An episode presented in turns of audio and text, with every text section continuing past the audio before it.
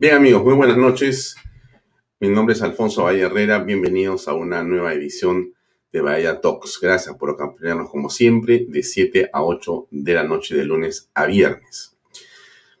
Bueno, las cosas continúan en un estado eh, que consideramos es bastante eh, de tensión, de preocupación, sin definiciones por parte del gobierno en relación a la eh, crisis política en la que estamos en este momento inmersos en el país.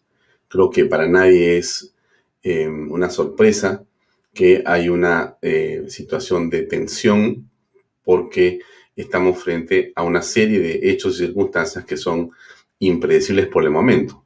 No se sabe qué va a ocurrir realmente con el eh, gabinete del señor Guido Bellido Ugarte. hay cuestionamientos serios, con evidencia importante en relación a la idoneidad de una serie de ministros de Estado y hay eh, grupos políticos que han solicitado con claridad y contundencia que no van a sentarse a conversar con el gabinete, con el primer ministro, mientras esos ministros de Estado estén en el gabinete. Por lo tanto, hay una situación sin duda complicada. A esto se le suma, por supuesto, la forma en que el presidente Pedro Castillo ha decidido actuar en relación a la prensa y los medios de comunicación. No entendemos, quizá usted tampoco lo entienda, cómo y por qué razón el presidente ha decidido no declarar. Es un hecho inédito que un presidente de la República, eh, al día 8 o 9 de haber sido ya eh, absolutamente proclamado e investido con eh, la banda presidencial y que ha dado su discurso a la nación, no tengo una relación eh, prácticamente de ninguna especie con la prensa nacional, con la prensa privada. No solamente eso, sino que además el presidente de la República ha decidido, eh, motu propio, sin ninguna explicación, porque nadie lo entiende, que a una serie de eventos importantes, públicos, la prensa independiente, la prensa privada, no puede ingresar. Así ustedes lo han visto en el caso de la juramentación de elementos de Estado, que se citó a las ocho y media y a las once y media nadie daba razón, la prensa parada en medio de una llovizna en la calle, sin que eso sea, por supuesto, un problema, sino que sin la mínima información eh, no para los periodistas, sino para los ciudadanos, porque aquí no estamos diciendo que la prensa tiene algún beneficio o prerrogativa, no. La prensa, en general, lo que hace es informar a la opinión pública, a los ciudadanos, a usted que nos está escuchando. Esa es la labor de la prensa. Entonces, cuando usted le niega a la prensa el ingreso y el acceso a la información, usted está cometiendo una serie de actos inapropiados, siendo autoridad me refiero, ¿no? Y después hemos tenido eh, el evento ocurrido hace unas horas en la explanada principal del Palacio de Gobierno, al reconocimiento de la Fuerza Armada eh, al señor Pedro Castillo como jefe de las mismas, donde tampoco ha podido ingresar la prensa y más bien se le ha puesto una serie de rejas y condicionamientos. Hay, por cierto, eh, varias protestas escritas y una serie de, digamos, iniciativas que van a llegar a Palacio eh, para que esto pueda de alguna manera saldarse. No se puede vivir así, no entendemos qué va a ocurrir en esa línea de pensamiento y por qué lo hace el presidente, por qué eh, dicen que ha puesto cortinas en el vehículo presidencial para que no se sepa quién está adentro cuando se desplaza, entra y sale del Palacio de Gobierno. Que es una situación realmente extraña, por decirlo lo menos, extraña. ¿Dónde está la transparencia?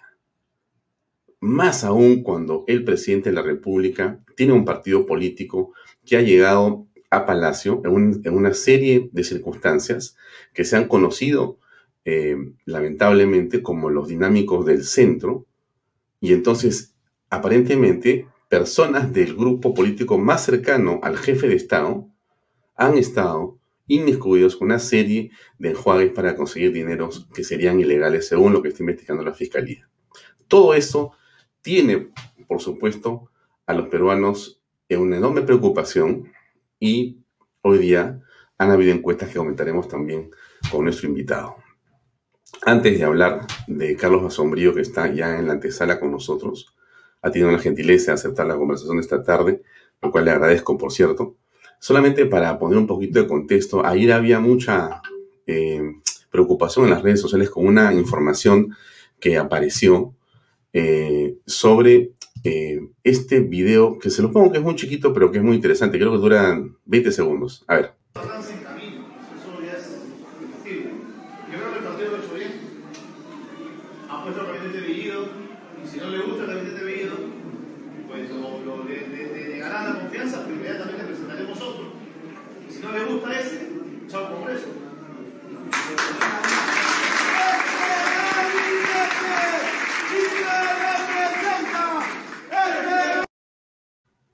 Chau Congreso.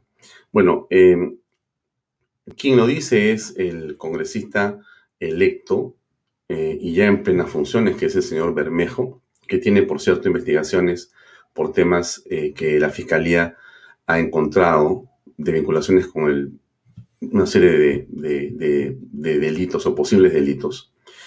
Em, y bueno, eh, ustedes han escuchado.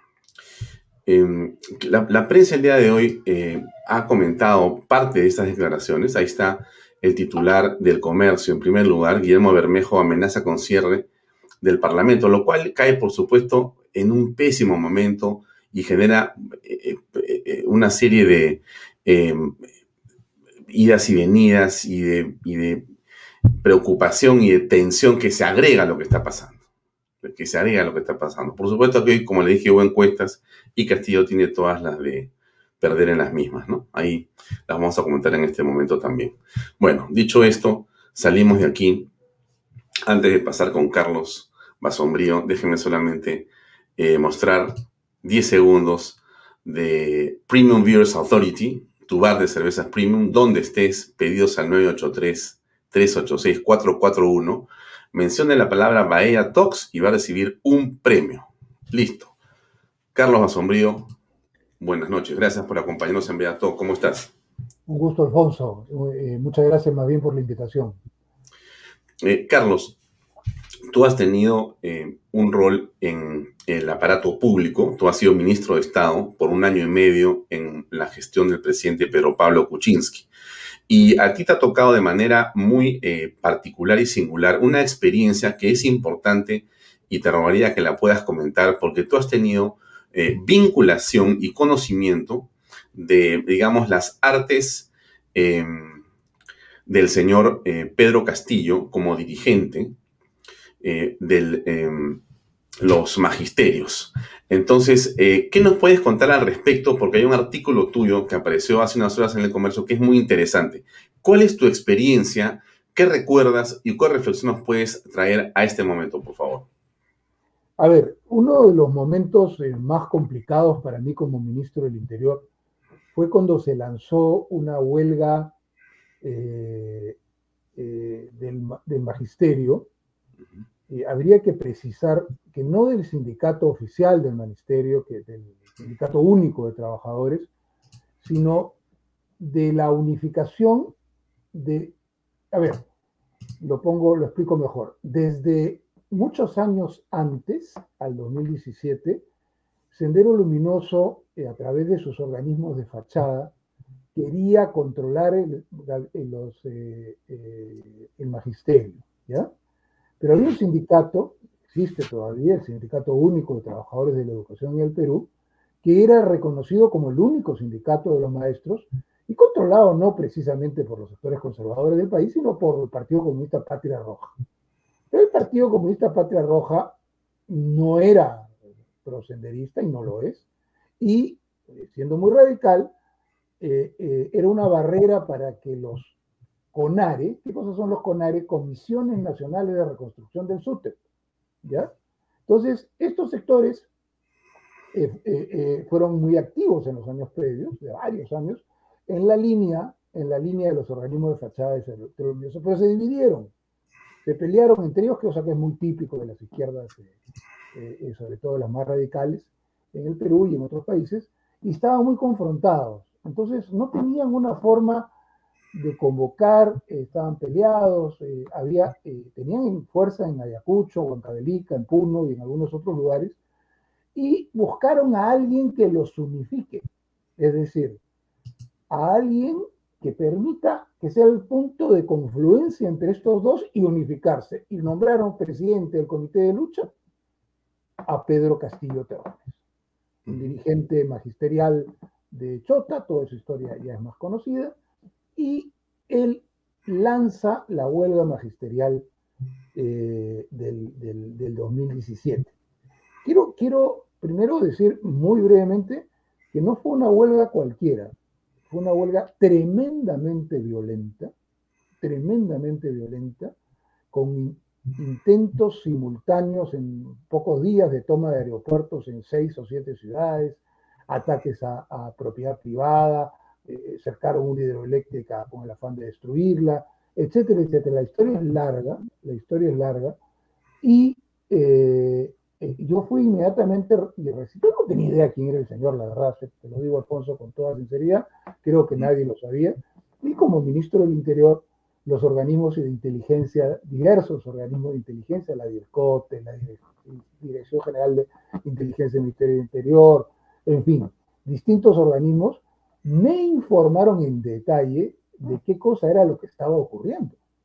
Esta era una huelga, por supuesto, estos servicios infiltran a estas organizaciones porque son amenazas para la seguridad nacional, como, como que no hay, no hay que explicarlo mucho, eh, refiriéndonos a una organización que causó 70.000 muertos en el Perú eh, como consecuencia de su guerra unilateral, guerra popular, que la llamaron contra, contra la sociedad del Estado peruano, que sintomáticamente se inició el día que se restauraba la democracia. Pero bueno, entonces me informaron, ¿qué cosa era esto? Y yo lo informé en el gabinete y al presidente, y creo que se tomó la decisión más correcta, pese a las inmensas presiones en contrario, y al hecho de que como había demandas magisteriales muy legítimas, muy legítimas, había una cierta aceptación bastante creciente de, eh, eh, de muchos maestros, de no negociar con este señor. O sea, tomamos la decisión política de que la democracia no podía ser tan floja, tan débil, tan boba, de aceptar que los que responsables, no digo que señor Castillo sea miembro de esas organizaciones porque no me consta, pero sí se los unificó, los unificó para la huelga y eh, eh, para mucho más después. Eh, y decidimos no negociar con él, no negociar, porque no se podía negociar con terroristas. Ese es un principio universal de los estados que defienden sus democracias. Entonces, lamentablemente, el Congreso, que como tú sabes, odiaba a PTK y a todo lo que significábamos nosotros como gobierno, más bien, más bien le dio carta de ciudadanía, carta de ciudadanía a Castillo, lo invitaron al, Congreso, en fin. Lo cierto, lo cierto es que este señor eh, tenía como objetivo dos objetivos fundamentales en la huelga. Nosotros dimos aumentos salariales sin negociar, eh, porque era justo, y sigue siendo justo que los maestros ganan sea, justo gane muy poco.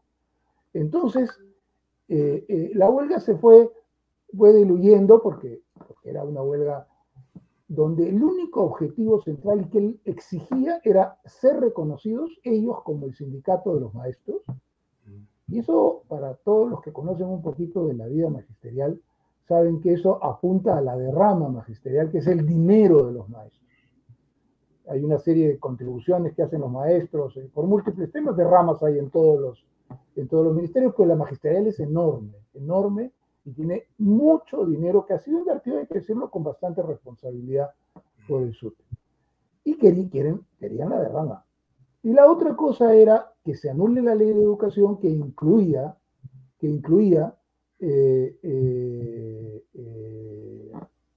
¿cómo se llama? los exámenes, la evaluación, esos eran los dos objetivos. Finalmente, la huelga se fue diluyendo eh, y, ahí quedó. Pero él, y eso lo supe después, con los Movadef, con los Movadef, fundó un sindicato magisterial. ¿Ese es el que acaban de incorporar, este, Carlos? Exactamente. Es un sindicato magisterial que está lleno de Movadef, lleno. No, no, digo que todos los militantes, la gente que está ahí se hace, pero está lleno de eso. Y el primer día el primer día de su gestión. el ministro de Trabajo, claramente vinculado y documentalmente, visualmente, etcétera, al Movadef, legaliza ese sindicato. Bueno, ese sindicato, ahora, según el Ministerio de Trabajo, puede terminar siendo, puede terminar siendo eh, el que se apropie de la derrama, que creo que es uno de los objetivos más importantes que hay, eh, eh, además de los políticos. Entonces, creo que el, paso del tiempo ha ratificado que nuestro presidente actual sí tuvo esos vínculos. Yo los documenté con información de la Dirección contra el Terrorismo, el de Inteligencia. Yo, yo iba a saber todas, eh, se presentaron videos, audios, imágenes, todas las cosas que eran necesarias. Y, eh, bueno, eh, nos, nos desde el Congreso, había necesidad de los maestros y fueron meses durísimos, durísimos. Y te quiero decir, Alfonso, que nos pueden haber acusado de, de, reprimir a los maestros y había que poner orden. No murió un solo maestro en, ni ningún manifestante durante los durísimos meses de la huelga. Carlos, hay un incidente eh, que se produce en una eh, alocución que tiene Pedro Castillo y te menciona a ti en primera persona y tiene en la mano algo importante. Es un video que está ahí que me has hecho recordar porque no, eh, cuando lo he visto hace unos segundos, recordé la escena, pero es importante verlo en el contexto actual. Vamos a poner unos segundos, porque dura unos 29 segundos, y es muy interesante que lo comentes porque tú eres al que se refieren. Vamos a, a ponerlo, por favor, aquí y le ponemos play. Y de esta plaza del pueblo, de la cuna de las rondas campesinas, quiero decirle a este señor incapaz, Carlos Masombrío, que tenga el coraje y la valentía de venir aquí al Chota de decirme que soy terrorista. Que me estoy esperando. Qué curioso, eh, ¿qué tiene en la mano?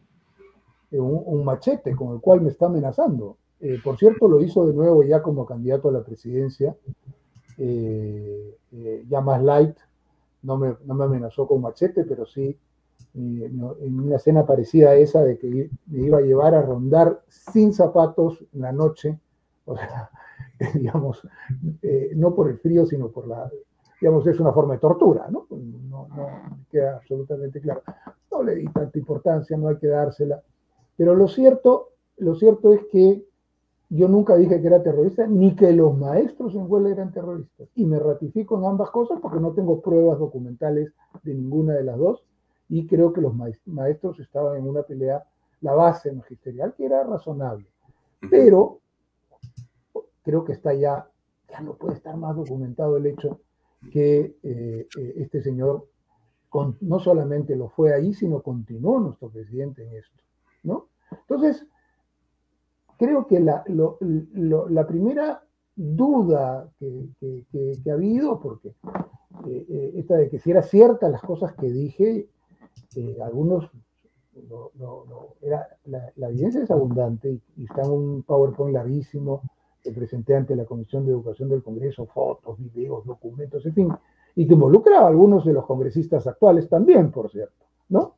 Eh, eh, porque lo de Bermejo es más bien por el otro sector de Sendero Luminoso y no está siendo investigado, Alfonso, por la, por la Fiscalía. Está en juicio oral, en juicio oral ante el Poder Judicial.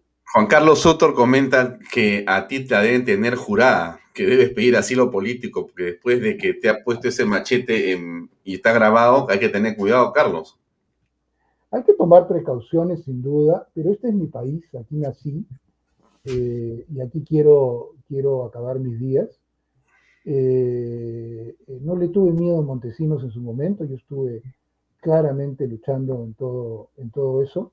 No le tuve miedo a Montesinos eh, y, y, y, quien vive con el miedo, no, no, no, no se puede vivir con el miedo. Yo, yo me, me quiero luchar por la democracia en mi país. Entonces creo que los, la, las designaciones que ha hecho, aparte de los espantosos casos de amiguismo que han llevado a gente horrorosa con cosas tan espantosas como poner de, un cargo tan importante, eh, un cargo importante en el Ministerio de Transportes, a quien le dio un certificado falso, certificado falso de estar hábil al camión de gas que explotó y mató a gente muy humilde hace un año y medio. Pero bueno, pero creo que los nombramiento de los ministros ratifica que Pedro Castillo sigue manteniendo vínculos con ese sector. ¿ya? Eh, creo que el señor Bellido es una persona que por lo menos tiene un vínculo sentimental, eh, eh, emotivo, emocional a favor de Sendero Luminoso. Mm. Se le está investigando además por ser apología del terrorismo y además, y esto se ha difundido menos, la DIRCOTE a comienzos de julio a comienzos de julio, eh, eh, ha pedido al Ministerio Público que se le investigue por pertenencia, ya que hay una persona eh, que tiene, digamos, para la discote credibilidad, que lo sitúa con Bermejo en los campamentos de los Quispe Palomino. Nada de lo dicho ha sido, ha terminado siendo, están en investigación. Pero no es a un país que ha sufrido tanto con, con esta violencia, no es justo que se le trate así. Y quiero recordar que las víctimas en un 90% fueron humildes campesinos de la sierra y de la, y de la selva. Ellos fueron los que más sufrieron eh, eh, ese horror. Y ahí estarán las familias de tantas víctimas eh, que creo que, están siendo dejadas en ese sentido en su recuerdo. Pero bueno, sí, sí, Alfonso. Te hago la, la siguiente acotación porque has mencionado a Bellido y Bellido, eh, o sea, Guido Bellido Ugarte es congresista de la República. Pero si tienes una, investigación eh, de terrorismo o contra el terrorismo o por terrorismo, no puedes integrar una serie de comisiones en el Congreso. Defensa, la defensa de inteligencia y defensa de orden interno e inteligencia, hasta donde tengo entendido. Ya, pero fíjate, pero fíjate la paradoja, que quiero que la comentes, porque tú, has sido ministro de Estado por un año y medio, has estado adentro y sabes cómo se maneja la información. Él no puede acceder a la comisión, a esas comisiones de inteligencia y defensa, pero como primer ministro recibe información diaria de inteligencia, porque la DINI está, entiendo que dentro de su ámbito. Mucho más claro. entonces, entonces, ¿qué estamos haciendo? La DINI reporta al presidente pero depende de la PCM, o sea, la Dirección Nacional de Inteligencia del Perú depende de él, de una persona que no puede entrar a las comisiones de defensa e inteligencia, porque la ley prohíbe que personas investigadas por terrorismo puedan acceder a ella.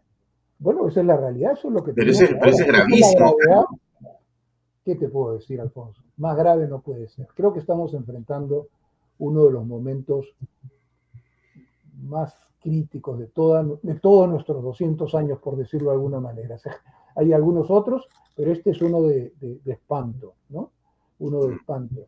Porque además se corroboró con su gabinete el vínculo con Cerrón estrecho. O sea, digamos, esos dos vínculos que de alguna manera fueron negados, no será ni portero, no, me acusan de vínculos con el terrorismo, es una calumnia, etcétera, etcétera, los dos están, ya pues más claro, no puede estar el agua. Entonces, estamos ante una situación extremadamente grave y yo considero que el tipo de proyecto que encarnan, y eso sale muy claro en las declaraciones de Bermejo, esta que ha sacado, pero también sobre las pelotudeces democráticas refiriéndose a Juntos por el Perú, y etcétera, etcétera, que llegamos al poder para quedarnos, como dice como dice Cerrón, no llegamos al poder para irnos. Creo que un proyecto de esta naturaleza requiere per se ser dictatorial. O sea, no se puede de otra manera. O sea, con prensa libre, congreso eh, eh, plural, no funciona todo esto. Tiene que ser dictatorial. Y esto viene del origen del leninismo, de la dictadura del proletariado, etc. Eh, tiene no puede, tiene. Entonces. Ahí quiero, ahí quiero hacer una pregunta, porque has tocado un tema muy interesante, que quiero que lo engarce, si es posible, con la respuesta a esta pregunta, que es lo siguiente, ¿no? Rodrigo Salazar Zimmerman es director ejecutivo del Consejo de la Prensa Peruana. ¿Correcto? Y él ha manifestado su preocupación, una preocupación que compartimos todos, por cierto, sobre la conducta abiertamente hostigadora contra la prensa que viene del gobierno del presidente Castillo. Eh, no es la negativa de que no cubran tal o cual evento, no es eso, es la conducta manifiesta contra la prensa. Por supuesto. Ya, entonces... Que la ratificó en la conferencia de prensa del miércoles que ha sido, si no me equivoco, el presidente del Consejo de Ministros responsabilizando del desastre, de la subida del dólar, todo, a la prensa. o sea, que es algo... pero, pero, Carlos, eh, eh, esto es gravísimo, pero es gravísimo. O sea, o sea, todo esto está mal, pero lo de la prensa, además, le agrega un componente peor, porque entonces él dice, a mí no me interesa informarle a nadie de lo que estoy haciendo y no quiero que nadie mire lo que hago, pero ¿cómo es esto? A ver, yo, yo le agregaría eh, más, porque yo estoy extremadamente preocupado y creo que los demócratas del Perú tenemos que dejarnos de estar ofendiéndonos entre nosotros porque uno votó por uno, otro votó por otro, porque eh, no sé qué, que no, y, y, lo que sea. Creo que tuvimos unas elecciones durísimas, dificilísimas, donde los dos candidatos traían dificultades al país. Yo, no, como tú imaginarás, hasta por razones personales no podía votar por un individuo que me ha amenazado con un machete, pero creo que tenemos que unirnos, tenemos que tener, unirnos no significa que todos pensemos igual, sino tener algunos mínimos, mínimos, que nos congreguen en defensa de las libertades expresado en la prensa y en defensa del Congreso expresado en los intentos evidentes, además dichos en público. Eh, eh, además de Bermejo, también lo declaró en junio Cerrón, está, ahí, no, no hay ninguna sorpresa. Entonces, creo que tenemos que tener un piso común. Estamos en un nuevo momento político en el Perú, trágico, durísimo, en el cual ya no son temas de estabilidad, gobernabilidad, eh, eh, eh, sino estamos ante una amenaza inminente a la democracia en el Perú. En relación a la prensa, yo creo que habría que agregarle entre lo que ya se hizo el pedido del propio presidente Castillo de que al Ministerio de Transportes y Comunicaciones para que le quiten la señal a, a. Eso lo hizo antes de, ser, antes de ser, asumir el cargo. Uno puede discrepar con Willax, yo discrepo en muchas cosas que, ahí se han dicho, pero la libertad de prensa es un valor sagrado que no se puede, no se puede tocar y, eh, eh, eh, es, su fundamento de los derechos de los ciudadanos a estar informados y quien no le gusta un canal debe ver otro y así sucesivamente. Entonces, y hay otras cosas que están haciendo, ya lo dijo en el, en el, el discurso inicial, no se le ha prestado porque había tantas cosas, tantas cosas eh, que han ocurrido, que ha dicho también que solo se le va a dar publicidad estatal a radios de provincias. A ver, ya ese es un criterio de discriminación que afecta a la población, porque los criterios de la publicidad estatal, que son para anunciar, por ejemplo, dónde se vacuna la gente, en fin, no es para poner, no es para poner loas a nadie, la van a entregar solamente a diarios de provincias. ¿Te imaginas las lealtades que están buscando? Y las está, y obviamente la radio de provincia no va a hacer las críticas. La radio de provincia van a ser aquellas que de esta manera se les está comprando su línea editorial. Y eso ya lo hemos vivido en el Perú en los años 90 y sabemos lo grave que es cuando la prensa es amordazada, comprada. Y entonces, a mí me parece un hecho gravísimo también. La otra, ellos en reiteradas oportunidades han dicho, incluyendo lo de Juntos por el Perú, que se debe revisar lo del espacio radioeléctrico, que debe haber una ley que regule la opinión, a ver si la opinión es, es una opinión justa, digamos, por decirlo, o verdadera. Y eso hay mecanismos contra la información, todo eso sí existe, esto es otra cosa y ya se ha aplicado en otros lugares eh, eh, de, con dictaduras, eh, digamos, como Nicaragua hoy día, por ejemplo, uno de los países más espantosamente dictatoriales de América Latina, como Venezuela, etc. En Ecuador, por cierto. Entonces, Hay una amenaza, yo creo que es inminente. Yo creo que es inminente. Pero has dicho, ¿Ah? has dicho, algo sobre lo cual quisiera eh, regresar y hacer una atingencia porque me parece muy importante y es lo siguiente. Tú dices, es el momento en que los demócratas tenemos que unirnos. Ya, ese es un deseo, eh, creo que... No, se en todo.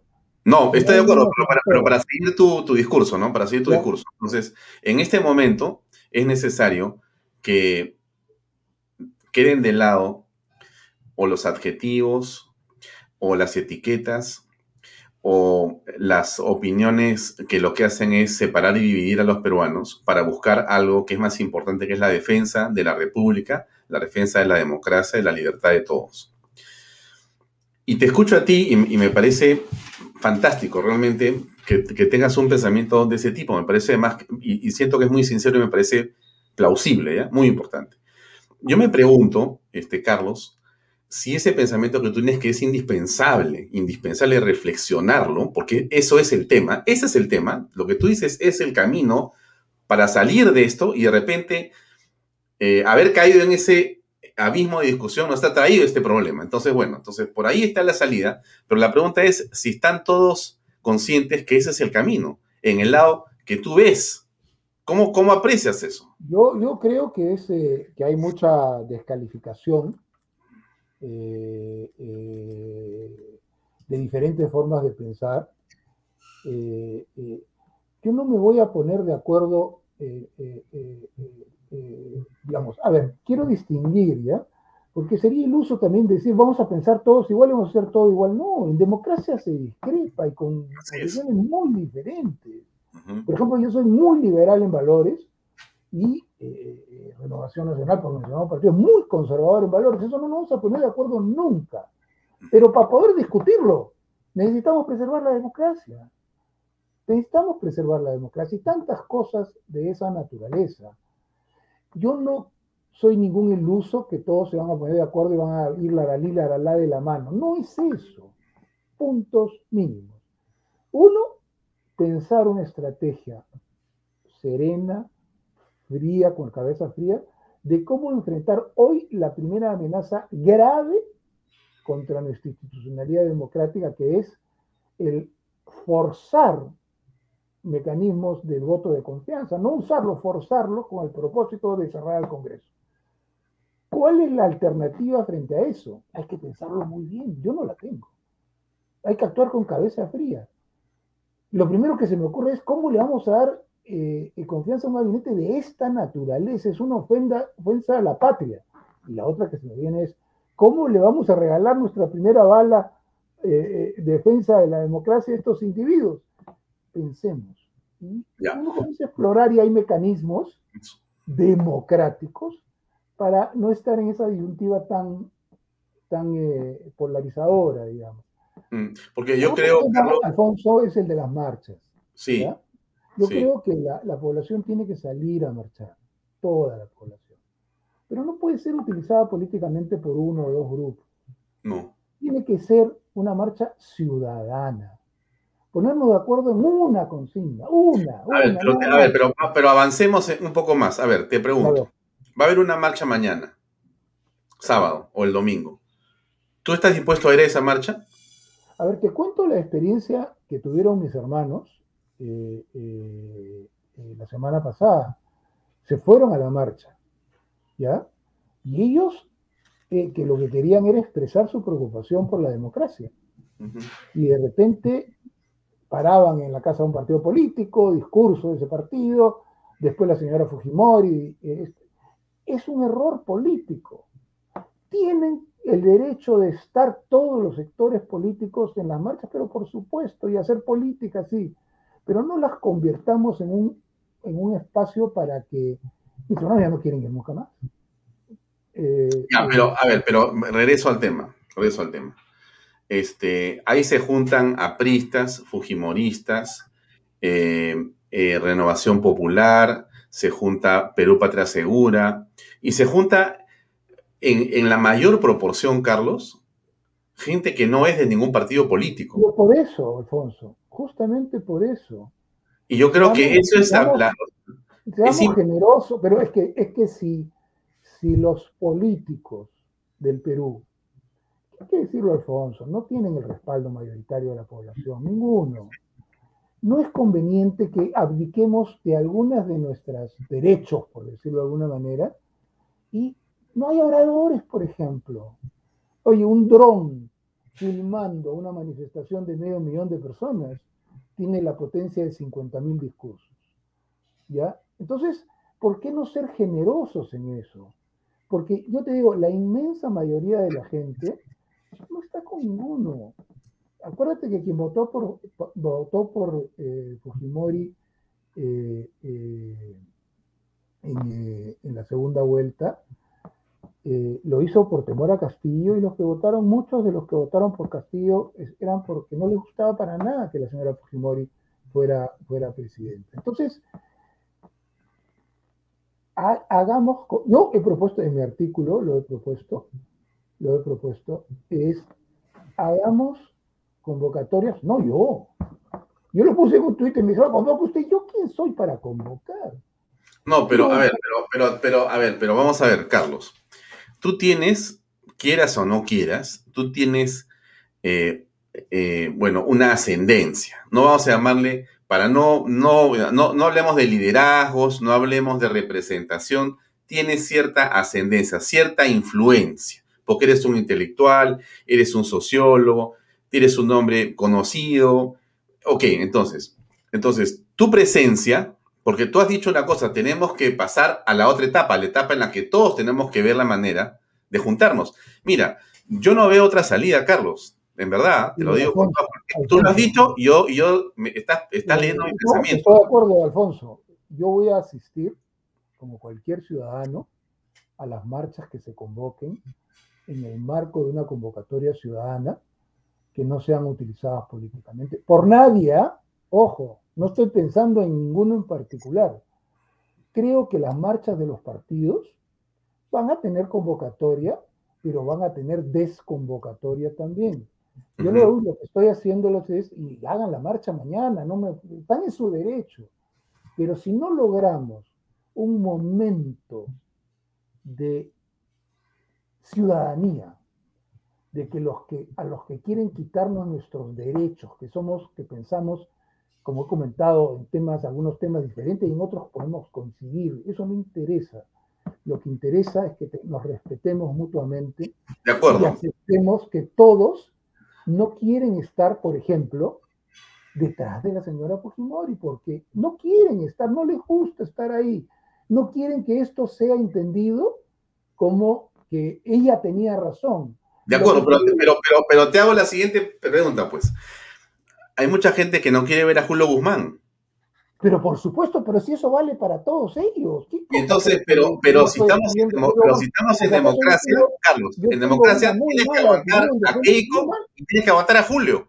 Tienes que aguantarlos. Lamentablemente. Totalmente, totalmente. Pero si Julio Guzmán convoca una marcha mañana, porque jamás hubiera votado y no me gusta muy para nada, más allá de los estereotipos que a uno siempre le ponen encima, jamás hubiera ido a una marcha que él convoque. No, no se pasaría por la mente, ni antes ni ahora. Mm. Nunca he ido a nada de lo que él convoque, porque yo no me siento nada identificado con una persona con una serie de limitaciones y graves cosas que a mí no me gustan. Lo que quiero decirte es, ni, ni morados, para decirlo de alguna manera, ni fujimoristas, que esté, que esté Julio Guzmán, que esté. esa, es una, esa es una marcha concreta que está planteando y que viene organizando. Ya no hay partidos políticos acá detrás, esto lo está haciendo Willax. Lo hace, por ejemplo, sábado 7, 3 de la tarde. Alfonso, Alfonso, digamos, así como defiendo a morir el derecho, y perdón, perdón. Ya, lo, he dicho, lo he dicho en tweets y lo, repetiré cada vez que sea necesario, repudio las acciones contra Willax en defensa de la libertad de expresión. No me digas que Willax no es expresión muy focalizada de una forma de ver las cosas, como puede serlo la República, por decirlo. ¿No? Ya, lo planteemos para que no haya... Eh, eh, eh, ¿Te parecería bien que la República sea el, convocante? No critico a la República, sino lo que me estoy... No, no, no, estoy entendiendo, estás hablando como que dos medios distintos, ¿no? De dos posiciones distintas. Dos formas de ver las cosas muy distintas. Así es, es correcto, es correcto, es correcto. ¿Cómo, logra, cómo creo yo que debe hacerse? Hay colectivos juveniles eh, que, se junten, no es tan difícil, y nos convoquen a todos, a todos, a una marcha de esa naturaleza. Si no, Alfonso, eh, y, hay que tener la, el, riesgo que tenemos enfrente. No es broma. claro, Pero, Carlos, es que yo insisto. Habrán 10.000 personas, 20.000 personas y en buena hora. Mm. Nosotros necesitamos medio millón de personas en las calles. ¿La van a conseguir con ese esquema de convocatoria? No lo van a conseguir. No lo van a conseguir, Alfonso. A ver, tú tienes, tú tienes. Un sector muy específico que tiene todo el derecho de existir y manifestarse, pero no es una convocatoria ciudadana. No puedes decir que es una convocatoria ciudadana. Es una convocatoria de un sector, yo llamaría, no, sin ninguna ofensa, muy de derecha y muy conservador, y así como tampoco sería conveniente que la convoque un medio muy de izquierda, etcétera, etcétera. No, ni los del centro. La idea sería que tengamos alguna vez en la vida, Alfonso, la grandeza de dejar nuestros intereses de por medio y ir como ciudadanos. Y por supuesto que entrevistarán en la calle a la señora Fujimori, entrevistarán a la calle a la gente de los morados, a lo quien sea. Pero los ciudadanos estamos tranquilos de que no nos están usando para fines políticos mezquinos porque ya nos ha pasado mucho en nuestro país. Acuérdate que en nuestro país no confiamos a los políticos, ni en Castillo, el presidente Castillo, ni en Keiko Fujimori, ni en los demás. Entonces, si no ampliamos nuestra mente para buscar una salida, una, pactos básicos de democracia, no pido más. No tiene que Willas cambiar la línea y o un medio más de centro izquierdo de izquierda cambiar su línea, no. Simplemente que tú marchas en la calle porque tu democracia está amenazada de muerte. Ya conversaremos y discutiremos sobre todo y me invitas a una acá y nos discutimos si está bien esta posición tuya o no, encantado. Pero no, no perdamos la oportunidad de defender la democracia en nuestro país. Y no hay mucho tiempo, Alfonso. No, yo, no, yo, yo, yo creo que más bien eh, el tema es si esto no se resuelve en horas, así, así lo pienso yo, por lo menos, ¿ah? Esto, cada, cada, cada minuto que pasa, Carlos, se va asentando una manera de gobernar que es absolutamente caótica para el país y que lo único que está trayendo como consecuencia es un desastre para la economía de los que menos tienen. O sea, este es... No me queda ninguna duda. Más pobres en un país de más pobres va a ser. Esto va a ser un desastre. Ahora, ahora, pero yo es que, es que voy a insistir, Carlos, porque tengo que insistir, me parece importante. El, lo que tú has tocado como tema me parece medular es el centro de esta situación. Eso que tú has dicho, ¿cómo nos ponemos de acuerdo? Tú dices, centro, derecha conservadora, entonces no, no, no deberían ser solamente ellos. Ya, de acuerdo, pues ya. Pero no, no, no, no es más. Ni los otros tampoco. Ya, pero ¿cómo lo juntas, pues? Hay, hay, digamos, tres colectivos de jóvenes por la democracia. Nada, todo el ejemplo y anda el, mañana, vamos juntos, vamos los dos. Alfonso, Vámonos a caminar. No voy a ir a una marcha convocada por Willax porque creo que es un grave error de estrategia, un grave ah, error de estrategia que nos hace daño. Ayer, ayer hubo una marcha de 800 personas, 500 personas, y que fue cubierta ampliamente. Al final, ¿quién qué terminó? Entre 500 de Perú Libre y la policía al medio. Ese no es la ciudadanía expresándose y sí podemos convocar a la ciudadanía a cientos de miles. Pero, a ver, pero, pero, bueno, tengo que hacer la pregunta. ¿Con Merino sí fue la ciudadanía a la calle? Con Merino fue la ciudadanía a la calle, sí. Claro, pero entonces, entonces la violencia y los muertos es lo que hay que buscar, ¿no? Pues. No, no, no, no, no, no.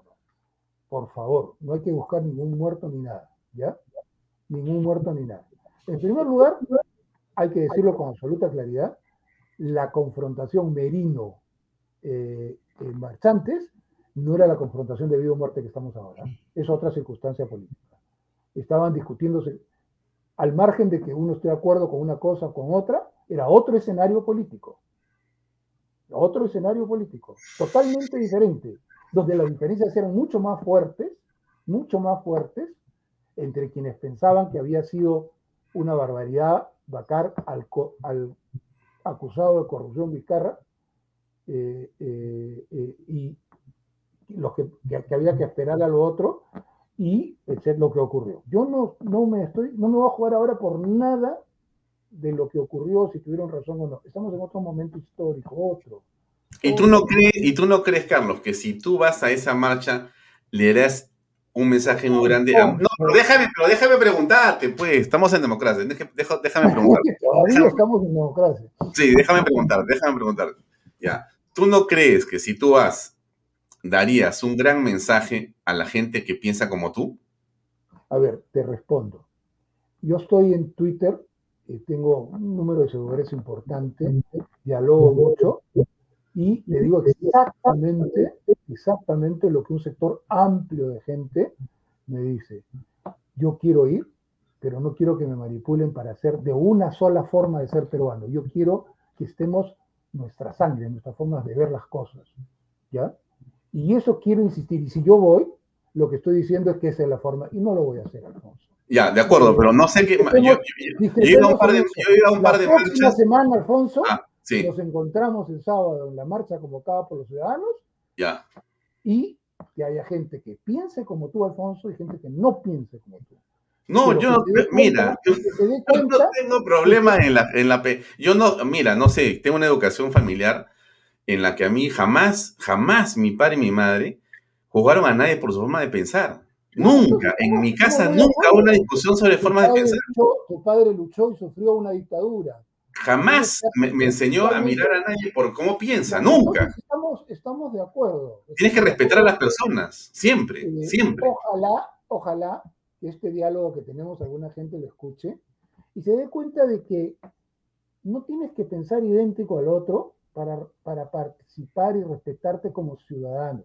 Yo quiero marchas ciudadanas, no políticas en el sentido partidario de la palabra o de una forma exclusiva de ver la, la vida. Y Willax tiene una forma de verla. Oye, no, no digo, a mí me parece fantástico que haya Willax. Y si hubiera uno de izquierda, también me parecería interesantísimo, interesantísimo que lo hubiera. Si eso nos enriquece los debates, las discusiones, la confrontación fuerte.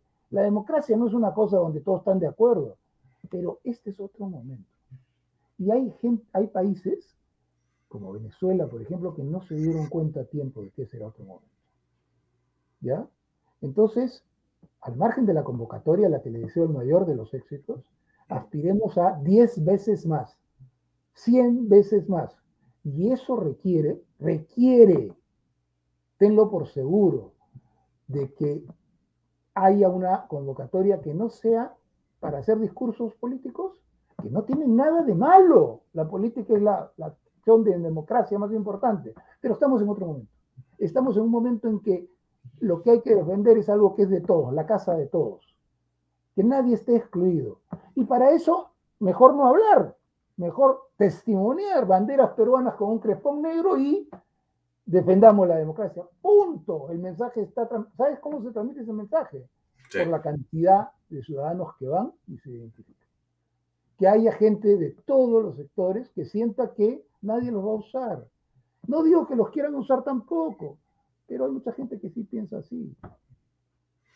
Bueno, pero la política, pues, este, Carlos, tampoco es un lecho de inocencias ni, ni un lecho de rosa. O sea, En, la política es el poder, es la lucha por el poder, eso es así. seguimos esa lucha por el poder ahora, entre tres o cuatro grupos que, quieren ser ahora los que saquen la cabeza para después algo, no van a sacar la cabeza. O sea, tú me dices que es la lucha por el poder, sí, totalmente legítimo. De una buena, de una, de, de una forma es eso, ¿no? Pero para poder luchar por el poder en democracia, necesitas que haya democracia.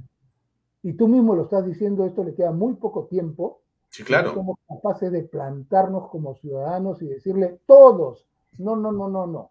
Yo discrepo con Pedro. Claro, pero fíjate, yo, he escuchado, yo he escuchado, yo he escuchado eh, declaraciones de personas que tienen una posición determinada que dicen todos menos la derecha conservadora, porque esos son iguales de malos que la otra izquierda. Totalmente en desacuerdo con esa afirmación, porque eh, yo tengo profundas discrepancias con ellos, pero están expresados en un sistema democrático y expresan el sentimiento de una parte de los peruanos, ¿ya? Pero también yo he escuchado mucho, ¿cómo es? Los cojusívicos, ya no, ya no me acuerdo, cojudignos. Cojudignos, sí. Eso también hay, Alfonso. No, está mal, está mal, de acuerdo. De acuerdo, de acuerdo. Se equivocaron, pero esa gente ahora dice, oye, me engañaron, ¿y qué? ¿La vas a mandar a su casa? No, no, no, no, no, tú no, porque tú votaste por tal. Ese error nos puede costar la democracia. Ya. Mi única invocación es ciudadanos, bandera peruana. Correcto, ya, pero, pero, pero en la práctica. Para que se vea la cantidad de gente que hay. Me parece, me parece que en el, en el, en el fondo estoy de acuerdo contigo 100%, ¿ya? De acuerdo contigo 100%, porque creo que el camino va por ahí. Ahora, ¿cómo es que tú organizas para que vayan unos y otros? No sé, ¿cuál, cuál debería ser? Que haya un, par de grupos de muchachos o de gentes o de personalidades del país que digan que lo planteen. Y que acá no, es, no hay intereses políticos particulares que son legítimos, porque esa es la política, sino que vamos a estar. Y de repente eh, a uno no le gusta estar en la misma fila que otro. Bueno, no estás en la misma fila, nadie te obliga a estar en la misma fila. Pero sí expresas un sentimiento y una fuerza que casi es lo único que nos queda para defender. Claro. Ahora, ¿y tú te, tú te, te gustaría organizar eso? Quiero soy para organizar eso. Si me invitan pues, a, un, grupo... Pero, pero, pero, si no hay, pero si no hay nada... Pero fíjate, tú estás, tú, tú estás mencionando una posición hasta cierto punto muy ecuánime, muy ecuánime. pero, pero, yo no la... Ya. Si hay un grupo, si hay un grupo de gentes lo que pasa es que yo sí soy de alguna manera un político, yo soy un ministro del PPK. Claro, por supuesto. Me convierto en un político con opinión política con participación política y que genera un montón de rechazo en gente a mi derecha y a mi izquierda. Entonces, de repente hay que buscar gente que sea menos política, más ciudadana nada más, porque lo que se necesita es hacer así el chispazo, dar el play de honor, eso es lo que se necesita. Mira, lo que se necesita es Pero si es necesario que yo contribuya y lo, me lo piden como cualquier otro, también contribuiré. Por mm. supuesto. Por mm. supuesto que sí, Alfonso. Claro que sí. Yo, a mí me parece importante. Carlos, me parece importante porque yo insisto que si tú dejas detrás las etiquetas y si comienzas a trabajar la verdadera tolerancia, es decir, toleras a todos los que piensan inclusive distinto de ti, sin que sean terroristas, a esos no, ¿correcto? Ya. Te puedes llegar a puntos de acuerdo muy importantes en el país y ahí sí deberíamos hacer algo grande. por ejemplo, hay que evitar, Alfonso, te lo digo con toda sinceridad, una parte del problema, una parte del problema de que este señor se haya librado de todas las denuncias que yo contribuí a difundir, etcétera, es que se le acusó de terroristas a todo el mundo. Entonces, eh, si, si Sagasti es terrorista, porque discrepas con él, si Vizcarra es terrorista, si los morados son terroristas, entonces es más difícil que te crean que Castillo sí está vinculado a gente vinculada a los terroristas, porque dicen, ¿cómo, cómo debo creer? Entonces, por favor, hay exclusiones mutuas que nos han hecho mucho daño. Y yo no quiero unificarme políticamente con nadie. Es más, a mí no me gusta ninguno de los 18 partidos que participó en Ninguna, ninguno, ninguno. Lo digo con toda claridad. Yo no me he sentido representado por ninguno. Pero ahora, como ciudadano, estoy dispuesto a marchar con todos aquellos, políticos o no políticos, que quieran defender nuestra democracia. Ya después conversaremos de las otras cosas ya después. Defendamos la democracia. Esto no se nos caiga ya. Eso es lo que estoy Yo siento la misma urgencia del momento, la misma urgencia del momento, y por eso eh, mi llamado es, hagamos las cosas bien, o lo que yo creo, porque tampoco soy tan valioso, de lo que yo creo que es hacer las cosas bien. Qué difícil, ¿eh? Qué difícil. Pero esperemos, yo creo que, hay, hay, mucha gente eh, eh, eh, en la mañana puso, para que vea, o sea, un Twitter que en resumen decía, convóquennos como ciudadanos sin excluir a nadie. Muchachos, ustedes que están frescos, colectivos, ha tenido bastante acogida. Yo creo que hay gente que se está tratando de, de articular así y no tienen que ser apolíticos. Simplemente que es como el árbitro de fútbol, que no tiene que, que puede ser hincha del cristal cuando juega contra la U, pero es árbitro y juega, a mí no, no sé si es el mejor ejemplo, pero uno puede actuar en determinadas circunstancias ajeno a sus pasiones e intereses en función de un objetivo común. Creo que las grandes naciones hay momentos en que lo logran. Ojalá logremos una gran nación al final. Muy bien, Carlos, llegamos al final. Te agradezco un mucho. conversar contigo. este, un gusto, un gusto. Siempre te leo y, y, siempre estoy pendiente de las cosas que dices y haces y estoy seguro que, que las discrepancias son menores. Y hay, hay muchas cosas que nos unen en las que nos separan. Porque además discrepar es entretenido. Sí, claro. Claro, si uno tiene la, las, los oídos abiertos y los ojos abiertos de escuchar al otro, mm. puede o no. Totalmente. Me interesa de lo que dice. Eso es lo que a mí me interesa. Muy bien, gracias. Muy amable, ¿ah? ¿eh? Ya. Muy amable, ya. gracias. Bien, amigos, era eh, Carlos Basombrío, ex ministro del Interior en el gobierno de Pedro Pablo Kuczynski. Ha estado con nosotros esta noche conversando. Hay, por cierto, muchas opiniones eh, sobre lo que él ha dicho en las redes sociales. Creo que yo eh, subrayo parte de lo que dijo Carlos Basombrío que me parece importante. Es indispensable que en el más breve plazo muchas personas que tienen posiciones que están encontradas, pero que son demócratas, se pongan de acuerdo.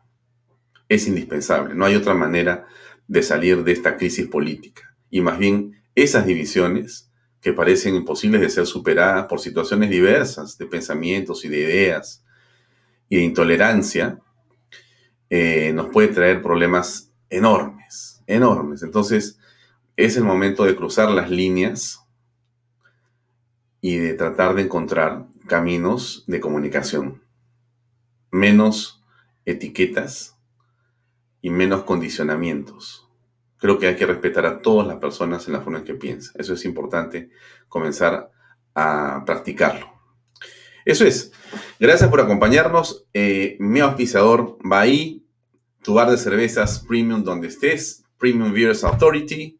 983-386-441. Gracias por acompañarnos amigos. Nos vemos el día lunes. El día lunes a las 7 de la noche. El domingo. Ah, ahora viene un programa en un minuto con eh, el padre Luis Gaspar, muy interesante, ¿eh? muy interesante.